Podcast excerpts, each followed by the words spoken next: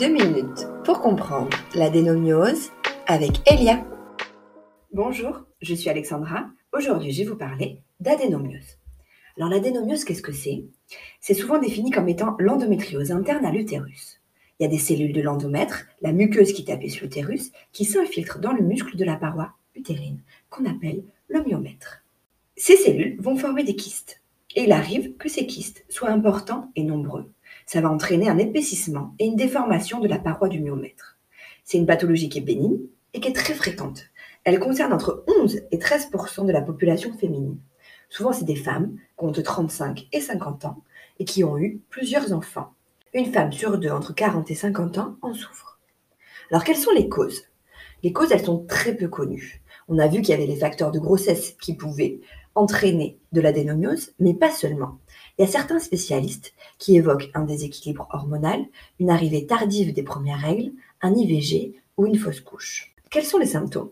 Ça peut être des règles très longues et abondantes qu'on va appeler les ménorragies, des pertes de sang en dehors des règles qu'on appelle les métrorragies, des dysménorrhées qui sont les douleurs durant les règles, ou encore des douleurs durant les rapports sexuels. Dans un tiers des cas, les femmes sont asymptomatiques et vont découvrir cette adénomiose quand elles souhaitent comprendre une infertilité ou une fausse couche.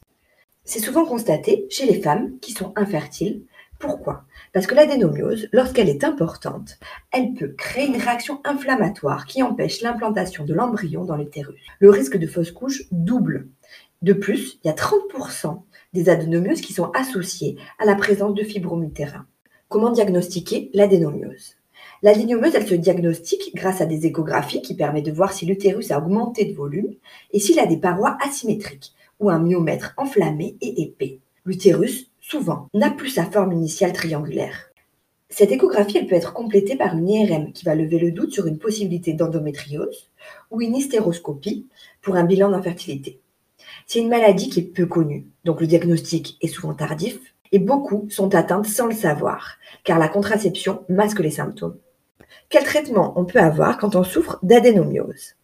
Alors les traitements, effectivement, ils ont lieu en cas de douleur et de saignement importants.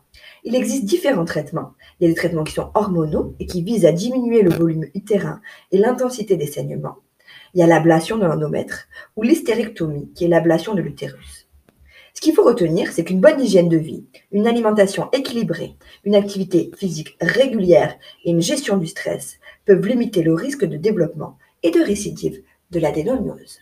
Merci de nous avoir écoutés. Maintenant, vous avez toutes les cartes en main pour changer les règles du jeu. Si cet épisode vous a plu, n'hésitez pas à le partager et à bientôt.